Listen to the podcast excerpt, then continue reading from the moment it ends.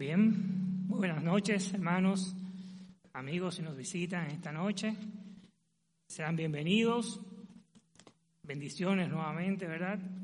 Gracias al Señor damos por la oportunidad de estar nuevamente en este lugar para aprender de su palabra. Gracias también por el tiempo que nos ha dado para, por medio de las alabanzas, nosotros pues justamente conectar nuestros corazones en adoración.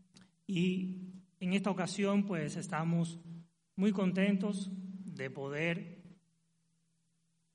traer mensaje, la meditación en esta noche y queremos justamente que con la ayuda del Espíritu Santo eh, nos dirija en todo este tiempo para que salgamos edificados aquí en esta noche al salir por las puertas de este local. Así que vamos, hermanos.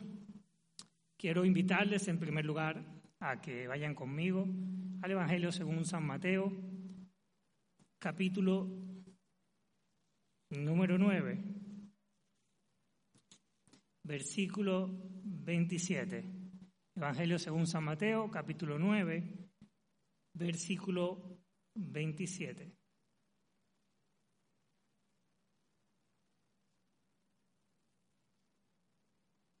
Dice así la palabra del Señor. Pasando Jesús de allí, le siguieron dos ciegos, dando voces y diciendo, Ten misericordia de nosotros, hijo de David. Y llegado a la casa, vinieron a él los ciegos. Y Jesús les dijo, ¿creéis que puedo hacer esto? Ellos dijeron, sí, Señor. Entonces les tocó los ojos diciendo, conforme a vuestra fe os sea hecho. Y los ojos de ellos fueron abiertos. Y Jesús les encargó rigurosamente, diciendo, mirad que nadie lo sepa. Pero salido ellos, divulgaron la fama de él por toda aquella tierra. Amén. Oremos. Amante Dios, gracias te damos por esta noche, gracias por este momento donde una vez más nos exponemos a tu palabra. Queremos, Señor, que ella hable a nuestras vidas, que podamos edificarnos con ella y que justamente las aplicaciones que tomaremos esta noche de este pasaje podamos ser hacedores de tu palabra y no solamente oidores. Comenzando, Señor, por quien habla Ayúdame también, Señor, a ser un hacedor de estas palabras que por medio de tu Santo Espíritu transmitiremos. Gracias te damos, Señor. Bendice el tiempo en el que estaremos meditando en ella. En el nombre de Cristo Jesús. Amén. Bien, hermanos, este pasaje sé que es de conocimiento de muchos de nosotros. En algún momento hemos podido estar también expuesto a la predicación del mismo. No obstante, previo a entrar a analizar el pasaje, quisiera eh, contextualizar un poco lo que en capítulos anteriores estamos viendo. Justamente el libro de Mateo nos presenta a Jesucristo como el Hijo de Dios, como el Mesías, como el Cristo, como justamente eh, en su eh, espectro mesiánico y en este proceso, si llevamos el libro de Mateo, como por ejemplo lo hemos estudiado acá en el Instituto Bíblico, donde tenemos el libro de Mateo dividido por etapas, pues posterior a la etapa de preparación, el Señor Jesucristo entra en la etapa de la popularidad. Y justamente capítulo 8, capítulo 9 del libro de Mateo, pues nos habla de una serie de milagros que el Señor fue efectuando allí en la región de, Galilea y en otras aldeas también donde el Señor se estuvo desplazando. Así que en este momento, hablando un poco del contexto, como les comentaba, el Señor alaba la fe de tres personajes que quisiera en este momento destacar, como el caso, por ejemplo, del centurión. ¿Recuerdan aquella historia, capítulo 8, de 5, donde un centurión del ejército romano, se acerca donde el Señor y él le hace un juego al Señor, le pide por un siervo que está gravemente enfermo, que está eh, paralítico, está atormentado, y va donde el Señor para que el Señor sane a su siervo. En esa interacción entre el centurión y el Señor, el Señor le dice, sí, yo iré a la casa y sanaré a tu criado. Sin embargo, el centurión le dice, bueno, Señor, yo no soy digno que tú entres en mi casa, pero yo sé que con tu palabra será suficiente para que mi siervo sane. Y el centurión entra yo pienso, ¿no?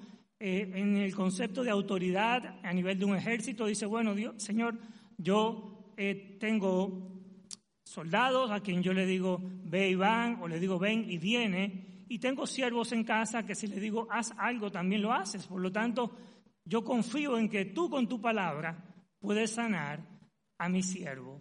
Y el Señor Jesucristo se admira de este hombre y dice, wow, aún en Israel yo no he visto tanta fe como la de este hombre. Y justamente le dice Jesús al centurión, vete a tu casa y que se haga tal y como has creído. Ya eh, la historia continúa, sé que la conocemos todos, pero quería sacar este primer ejemplo de un personaje que se acerca al Señor creyendo en el poder de Jesucristo para que pudiese justamente intervenir en la salud de su siervo. En el capítulo 9 de Mateo, pues también está la historia del paralítico, también la conoceremos aquí más brevemente, pues un grupo de amigos lleva a este paralítico donde Jesús, Jesús al ver la fe de ellos, le dijo al paralítico, hijo, ánimo, tus pecados quedan perdonados. Y es importante que en todos estos dos cuadros que le he expuesto, Jesús ve la fe de aquellas personas que van buscando de su auxilio. Finalmente, en Mateo capítulo 9, un otro cuadro también bien conocido entre nosotros es la mujer que tiene 12 eh, años enferma con derrames de sangre. Se acerca a Jesús por detrás y ella pensaba, decía, yo sé que si tan solo toco su manto, seré sana. Y cuando Jesús percibe justamente que había salido poder de él, cuando se da cuenta y ve a la mujer, le dice, ánimo hija, por tu fe has sido sanada. Tres cuadros antes de entrar justamente a analizar en esta noche el pasaje que acabamos de leer de los dos ciegos que reciben la vista. Y en esta noche, hermanos, en esta meditación, quisiera que eh, nos llevemos el mensaje de que cómo es la fe que obra el favor de Dios. Así hemos titulado el mensaje en esta noche, la fe que obra el favor de Dios. Y podemos entender, por favor, justamente aquella ayuda, el socorro que se concede a alguien otras definiciones sobre el favor puede ser también la honra, el beneficio o la gracia. Hoy meditaremos en tres características de esta fe que obra el favor de Dios basándonos en el texto de estos dos personajes que se acercaron donde Jesús. Y el primer elemento de la fe que obra el favor de Dios es que es una fe que busca continuamente a quien verdaderamente puede hacer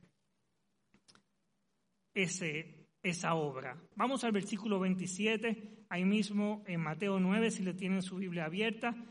En el verso 27 vamos a ver en la primera parte del versículo, leemos lo siguiente, dice, pasando Jesús de allí, le siguieron dos ciegos dando voces y diciendo, ten misericordia de nosotros, hijo de David. Es importante acá destacar que la ceguera en los tiempos de Jesús era una enfermedad terriblemente común en esos tiempos. Había muchas causas para que una persona pudiera perder la vista. Posiblemente en estos tiempos, ya con el avance y ya miles de años después eh, de la medicina, pues justamente por las causas con las cuales una persona perdía la vista en aquellos tiempos, hoy en día hay tratamientos y se puede eh, lograr una recuperación efectiva de la vista. Pero en los tiempos de Jesús, pues las causas de la ceguera eran múltiples. Estaba el calor, podía también estar el polvo, entre esas causas la luz, la luz del sol y obviamente situaciones sobre algunos hábitos de higiene durante el pueblo. Pero era tan terrible la combinación de todos estos factores que una persona podía perder la vista. Y justamente vemos que era algo muy común, personas enfermas de la vista, ciegos, porque en los evangelios vemos cómo ciegos eran eh, llevados donde el Señor, o muchos acudían donde el Señor teniendo la enfermedad de la vista. Así que era una situación común la de personas que sufrieran de la vista, pero estas personas reconocen su deseo sincero de ser sanos, de buscar la solución, de tocar la puerta donde realmente encontrarán la sanidad que buscaban. Y hay que destacar justamente tres verbos aquí en este versículo 27 que son muy interesantes. Dice el primero de ellos, ellos cuando Jesús pasa, le siguen, dice, le siguieron. Otro eh, verbo importante a destacar es el hecho también de que ellos decían, a otras eh, eh, versiones dicen, clamaban, gritaban. Ellos estaban buscando a Jesús. Y uno piensa muchas veces, bueno, ¿cómo pudieron haber llegado estos ciegos donde Jesús? Porque si son ciegos, y como era natural en ese momento el Señor Jesucristo, desarrollando su ministerio, mucha popularidad, la gente comienza a seguir a Jesús por los milagros que él hacía. ¿Cómo pudieron estos dos ciegos llegar hasta donde Jesús? Bueno, algunos piensan y dicen posiblemente pudieron haberle ayudado a llegar hasta donde Jesús. Otros dicen, bueno, puede que ellos fuesen escuchando y tras la persona, pues siguiendo más bien eh, todo el movimiento hasta llegar donde Jesús. No se nos dice realmente cómo fue la manera. Ahora, lo que sí vemos en ellos es la persistencia en su búsqueda. Y eso sí realmente debemos destacar, cómo ellos persistieron en buscar a Jesús, buscar justamente aquel que haría el milagro de, devolverle la vista, o de darle la vista, perdón. En adición, estos hombres, como decía, al reconocer su necesidad, hicieron todo este recorrido. Ahora uno piensa muchas veces en estos tiempos, y si hay aquí un amigo que nos visitan esta noche o a los amigos que nos siguen por las eh, redes electrónicas, si estás buscando de Jesús, queremos decirte realmente, eh, si estás consciente de tu necesidad y la forma en cómo hoy en día la gente quiere buscar a Jesús. Quieren buscar a Jesús a su manera.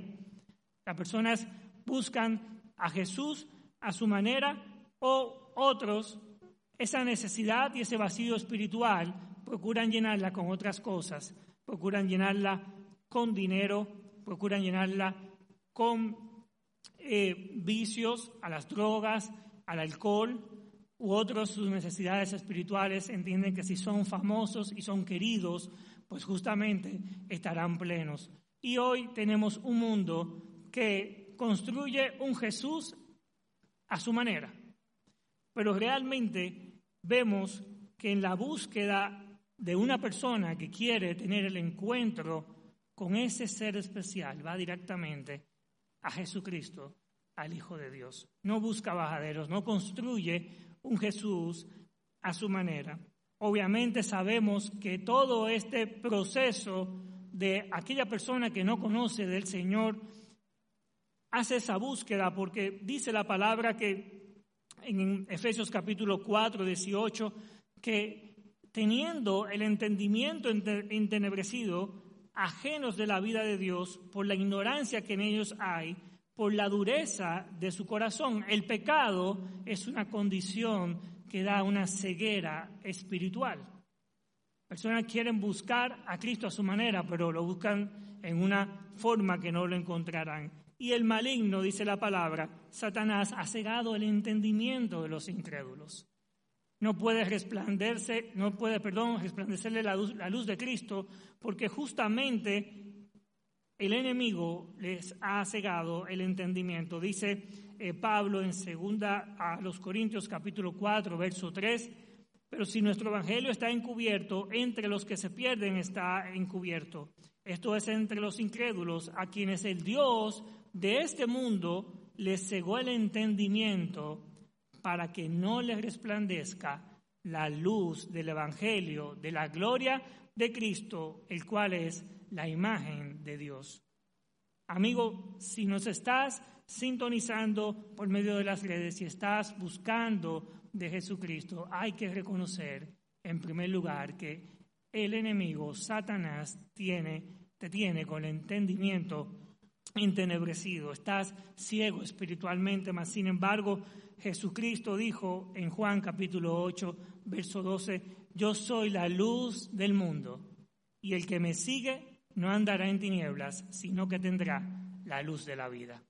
La luz de Cristo puede hacer resplandecer en tus rostros justamente la forma de que tú puedas aceptarle a Él como Salvador y que tus ojos espirituales sean abiertos y venir a disfrutar justamente de las bendiciones en los caminos del Señor, en las cosas que justamente como dijo el apóstol Pablo, cosas que Dios ha preparado para aquellos que le aman, que no han subido al corazón del hombre.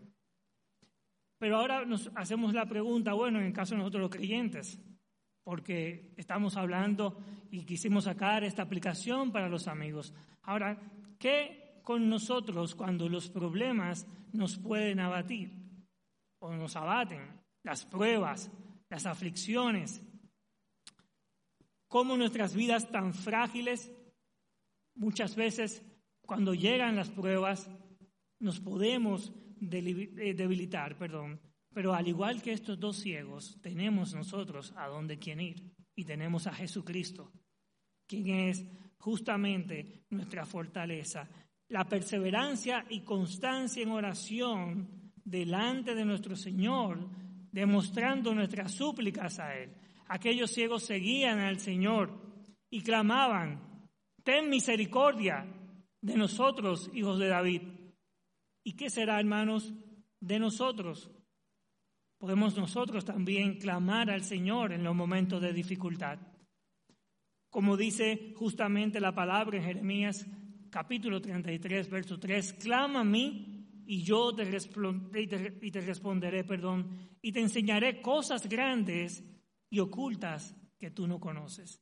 El creyente tiene las puertas abiertas para que en un momento de necesidad nuestra fe crezca clamando justamente a nuestro Dios, a nuestro Señor. Estuve en un momento, hace un tiempo, perdón, meditando en Éxodo capítulo 3, porque viendo al pueblo de Israel, si nos vamos a ese escenario, a ese pasaje, cuando el pueblo de Israel estaba en Egipto, cuando comenzó a sufrir el yugo de la opresión de los egipcios, ellos comenzaban a clamar a Dios. Y quisiera invitarles a Éxodo capítulo 3 porque hay unos versos que allí me llamaron mucho la atención porque muchas veces uno dice, bueno Señor, yo te estoy orando, estoy clamando a ti por esta situación que estoy atravesando, por una situación en mi trabajo, por una situación económica, por una situación familiar, por una situación con mis hijos, con una situación en mi matrimonio, y como que parece que el tiempo pasa y yo no veo realmente que tú me respondes qué está sucediendo. Y a estas interrogantes, leyendo en Éxodo capítulo 3, verso 7, me llamó la atención de que nuestro Dios no está ausente de nuestro clamor. Dice, tomando un poco la idea, en el verso 23 del capítulo 2, antes de pasar al que le mencionaba, dice capítulo 2 de Éxodo, verso 23, aconteció que después de muchos días murió el rey de Egipto y los hijos de Israel gemían a causa de la servidumbre y clamaron y subió a Dios el clamor de ellos con motivo de su servidumbre. Y oyó Dios el gemido de ellos y se acordó de su pacto con Abraham, Isaac y Jacob. Y miró Dios a los hijos de Israel y los reconoció Dios. Posteriormente Dios tiene el encuentro con Moisés, llama a Moisés y en el verso 7 dice el Señor lo siguiente del capítulo 3 de Éxodo. Dijo luego Jehová, bien he visto la aflicción de mi pueblo que está en Egipto y he oído su clamor a causa de sus exactores, pues he conocido sus angustias. Y me gusta justamente eh, leer este pasaje y saber que Dios, hermanos, en la situación en la que nos encontramos, cuando clamamos, ¿sabe qué hace Dios? Él ve nuestra situación, Él escucha y Dios la conoce. Por lo tanto, tenemos una fuente donde clamar, pero no solamente clamar al vacío. No es yo pararme en un precipicio y clamar, Señor, ayúdame, no, el Señor está pendiente de la situación por la cual estás, estás atravesando. Y así como a Israel, que duró varias generaciones eh, siendo esclavo en el pueblo de Egipto, Dios no estuvo ausente del clamor de ellos, sino que estuvo siempre pendiente. Así que hermanos, así como el Señor está pendiente estuvo pendiente de las necesidades del pueblo de Israel, está pendiente también de las necesidades tuyas y mías cada día. Así como estos ciegos, cuando fueron donde el Señor Jesucristo clamando, Jesús estaba escuchando el clamor de estos hombres. Dice la palabra en el Salmo 145, verso 18, cercano está Jehová a todos los que le invocan, los que le invocan de veras. El Señor está cercano. Y miren qué distancia el Señor nos puso justamente esa cercanía. Con solamente una oración nosotros podemos estar en contacto con el Señor, presentándoles nuestras necesidades. Con nosotros está el Consolador y el Espíritu Santo para presentar delante del Padre nuestras peticiones. Dice la palabra que el Espíritu Santo intercede con gemidos indecibles delante del Señor por todos nosotros. Sean cual sean nuestras necesidades y cargas, no necesitamos más que participar de la misericordia de nuestro Señor.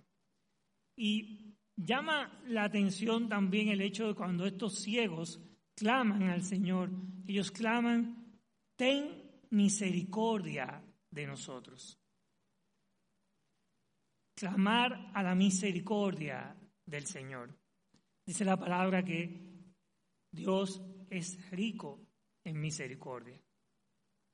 Y es interesante saber que si estoy en medio de una situación difícil, atravesando una prueba en mi vida, la compasión del Señor estará disponible para todos nosotros de manera continua, de manera continua. Un segundo punto, hermanos, sobre esta fe que obra el favor de Dios es que justamente ella reconoce la procedencia y atributos de quien puede hacer la obra. Reconoce la procedencia y los atributos. Justamente en el verso 27, en la parte B, volvamos nuevamente ahí, Mateo capítulo 9, verso 27 y 28.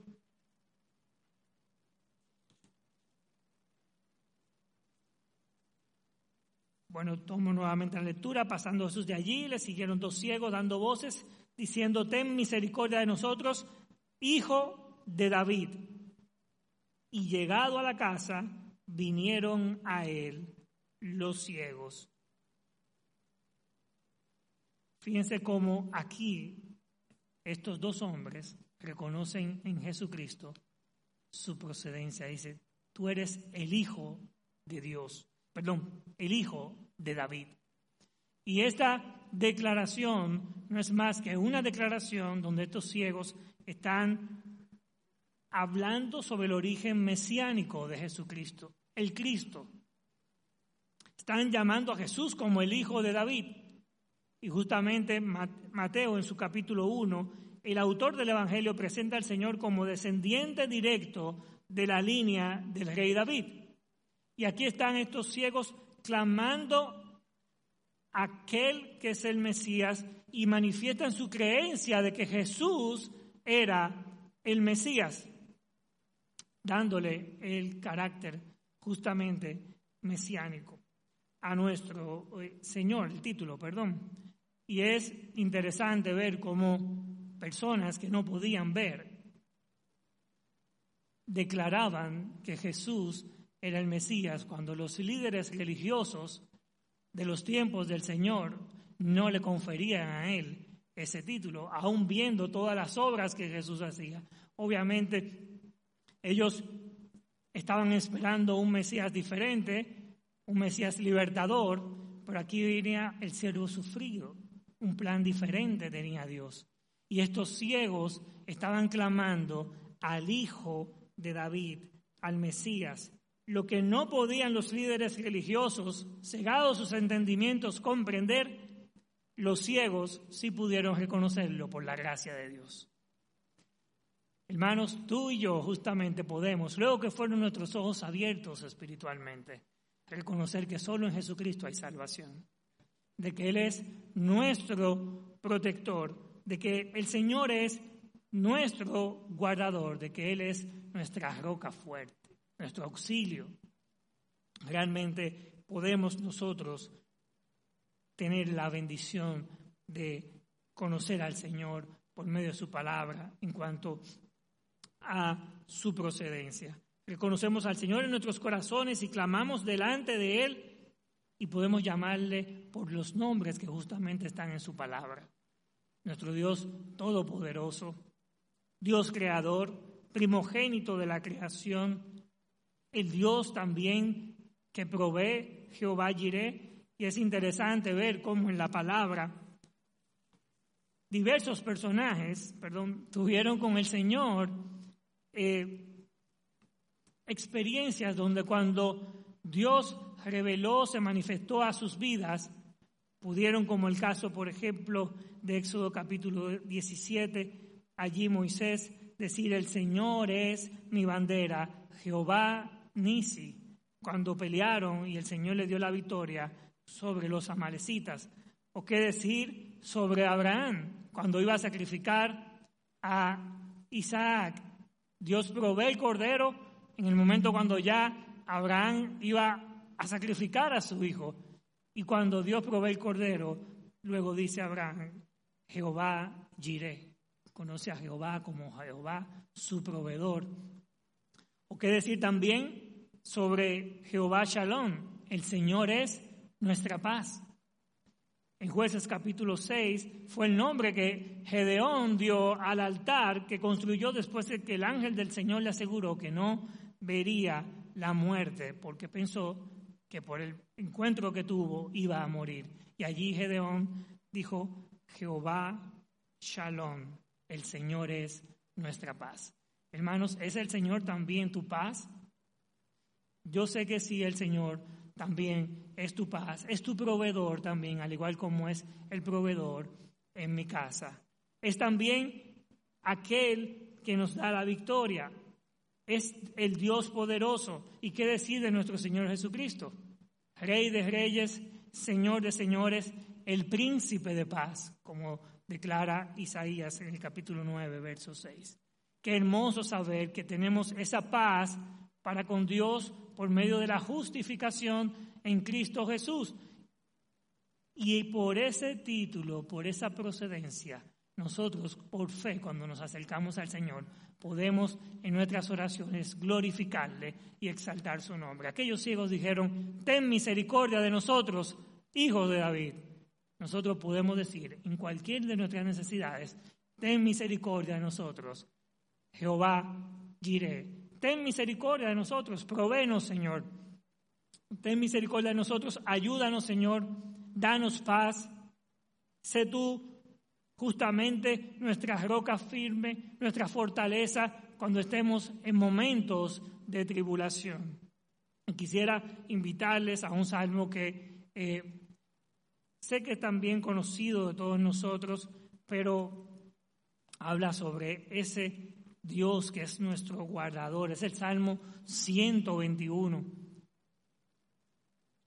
Salmo 121, en el momento en que justamente podemos estar pasando por dificultad.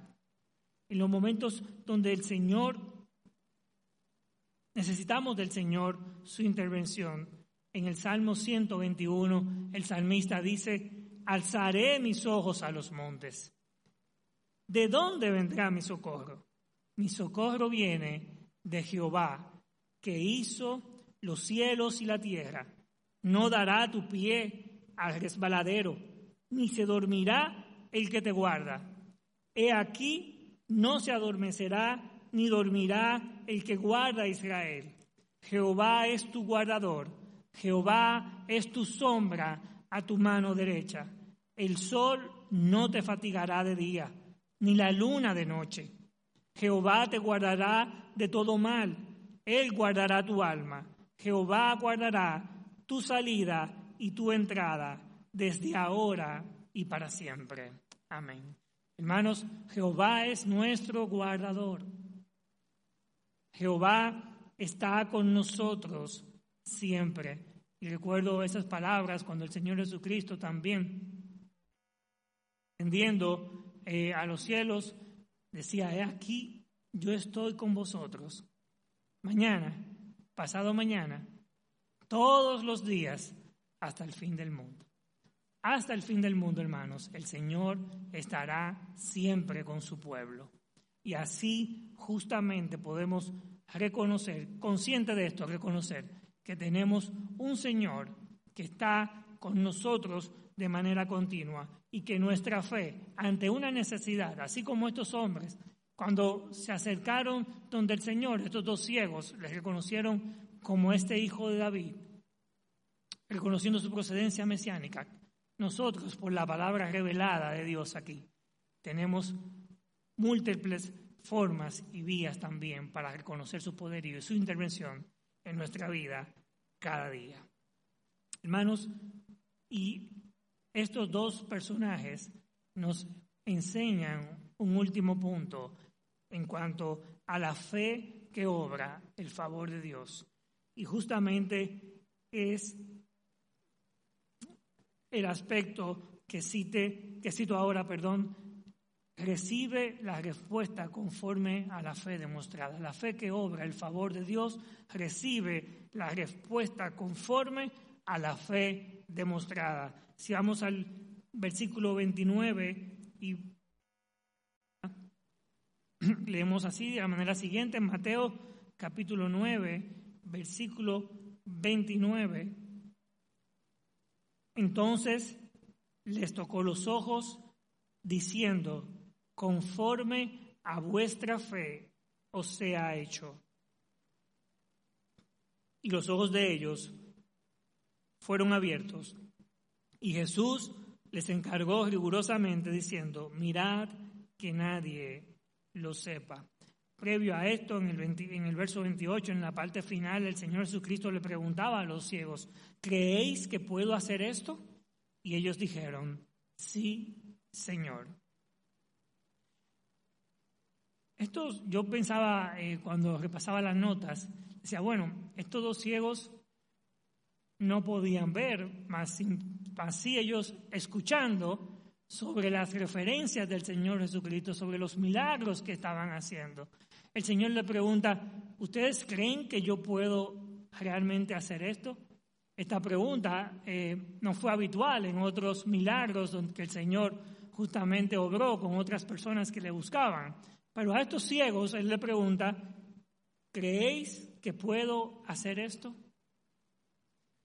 Y pensaba yo, bueno, es una pregunta donde el Señor eh, le está retando de una manera diferente a como lo había hecho con anterioridad, pero estos hombres dijeron, sí, Señor. Y aquí también dan ellos otro título muy interesante a Jesucristo, lo llaman Señor.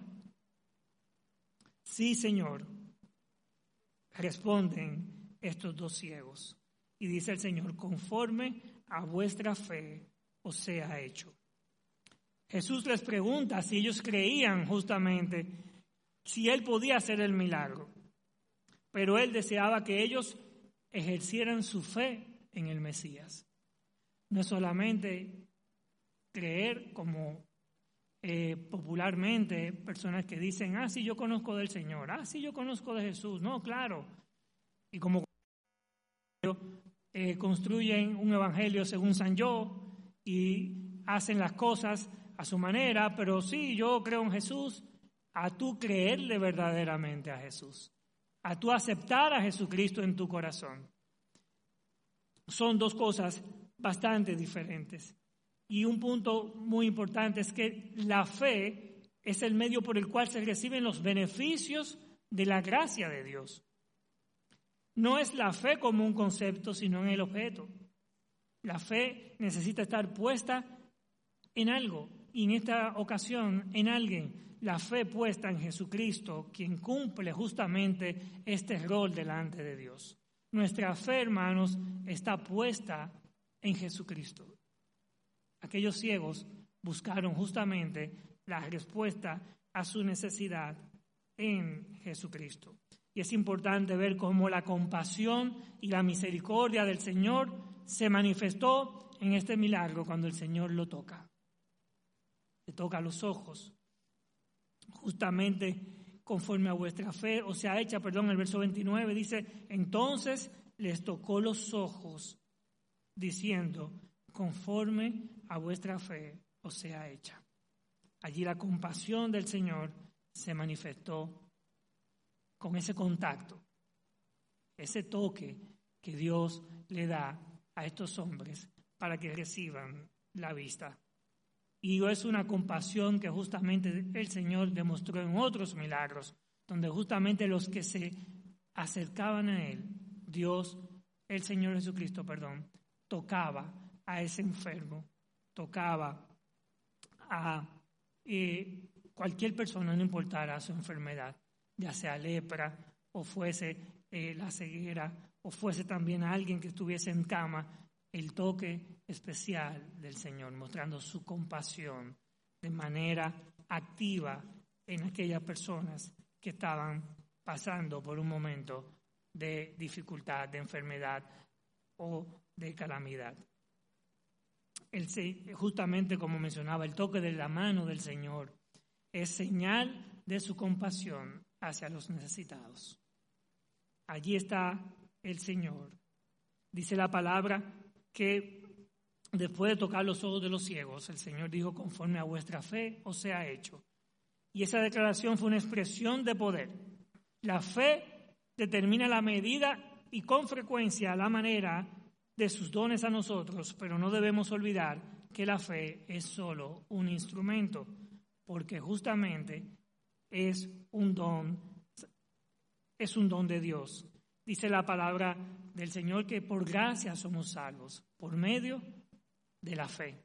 Y esto no es de vosotros, pues es un don de Dios, no por obras, para que nadie se gloríe. Por medio de la fe llegamos al conocimiento del Señor Jesucristo. Dijo alguien, escribió una expresión que dice que la fe es la mano del corazón. Entonces, mientras más grande es la mano, mayor es la cantidad de bendiciones que Dios derramará sobre nosotros.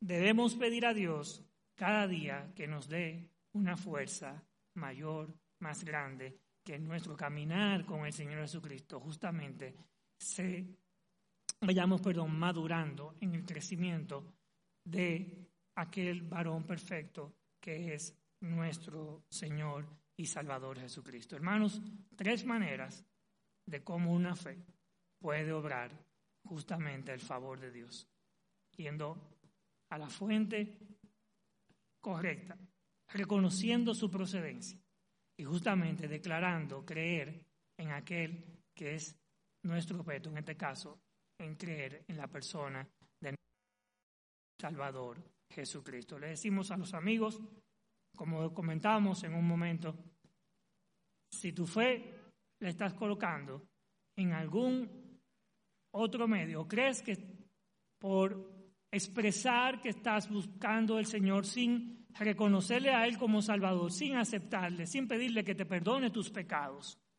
realmente el ejemplo de estos ciegos da una oportunidad para que la ceguera espiritual que comentábamos en principio, la cual el enemigo tiene a todo el mundo que no conoce de Cristo, lo tiene eh, con la visión eh, en tinieblas, te pedimos en el día de hoy que basándonos en el ejemplo que dice la palabra y que vimos con estos dos ciegos, tú puedas acercarte a Jesucristo como el Salvador. Dice la palabra de Dios que la fe es por el oír y el oír por la palabra de Dios. Otra versión sobre ese texto dice, así que la fe viene como resultado del oír el mensaje y el mensaje que se oye es la palabra de Cristo. Así que si has escuchado en esta noche la palabra del Señor, es una oportunidad para que tus ojos sean abiertos como el de estos dos ciegos y que puedas reconocer a Jesucristo en tu vida como tu Salvador. Amén. Vamos a orar en este momento, hermanos, y vamos a pedirle que estas reflexiones que quisimos compartir justamente sean cada día evidentes en nuestras vidas y que el Señor nos ayude por medio de su palabra a que nuestra fe se robustezca cada día más.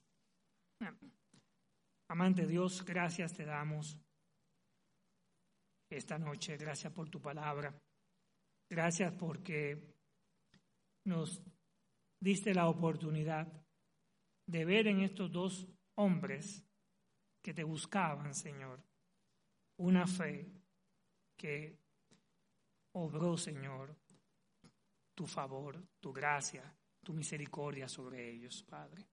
Señor, queremos en estos momentos clamar a ti en medio de las diferentes situaciones que tú conoces que estamos atravesando en nuestras vidas, Señor. Clamamos a ti, porque sabemos que tú eres nuestro Dios, nuestro Señor. Tú eres, el, tú eres rico en misericordia, Padre. Tú eres el Dios todopoderoso, que puedes obrar en nuestras vidas, Señor, conforme a tu voluntad, conforme a tu soberanía. Y gracias, Señor, porque no estamos solos, porque tú prometiste estar con nosotros, porque tu Espíritu Santo que mora en nuestras vidas, Señor, cada día como consolador, nos guía, Señor, hacia ti, hacia tu palabra. Gracias te damos, Señor, por la palabra expuesta en esta noche. Y pedimos, Padre, por aquellas personas que nos están siguiendo por las redes electrónicas, para que también el mensaje predicado sea edificación para sus vidas por igual. Gracias, Padre, te damos. Dirige eh, las demás actividades que vamos a hacer a continuación. Y gracias por el momento que nos concediste nuevamente de reunirnos. En el nombre de Cristo Jesús. Amén.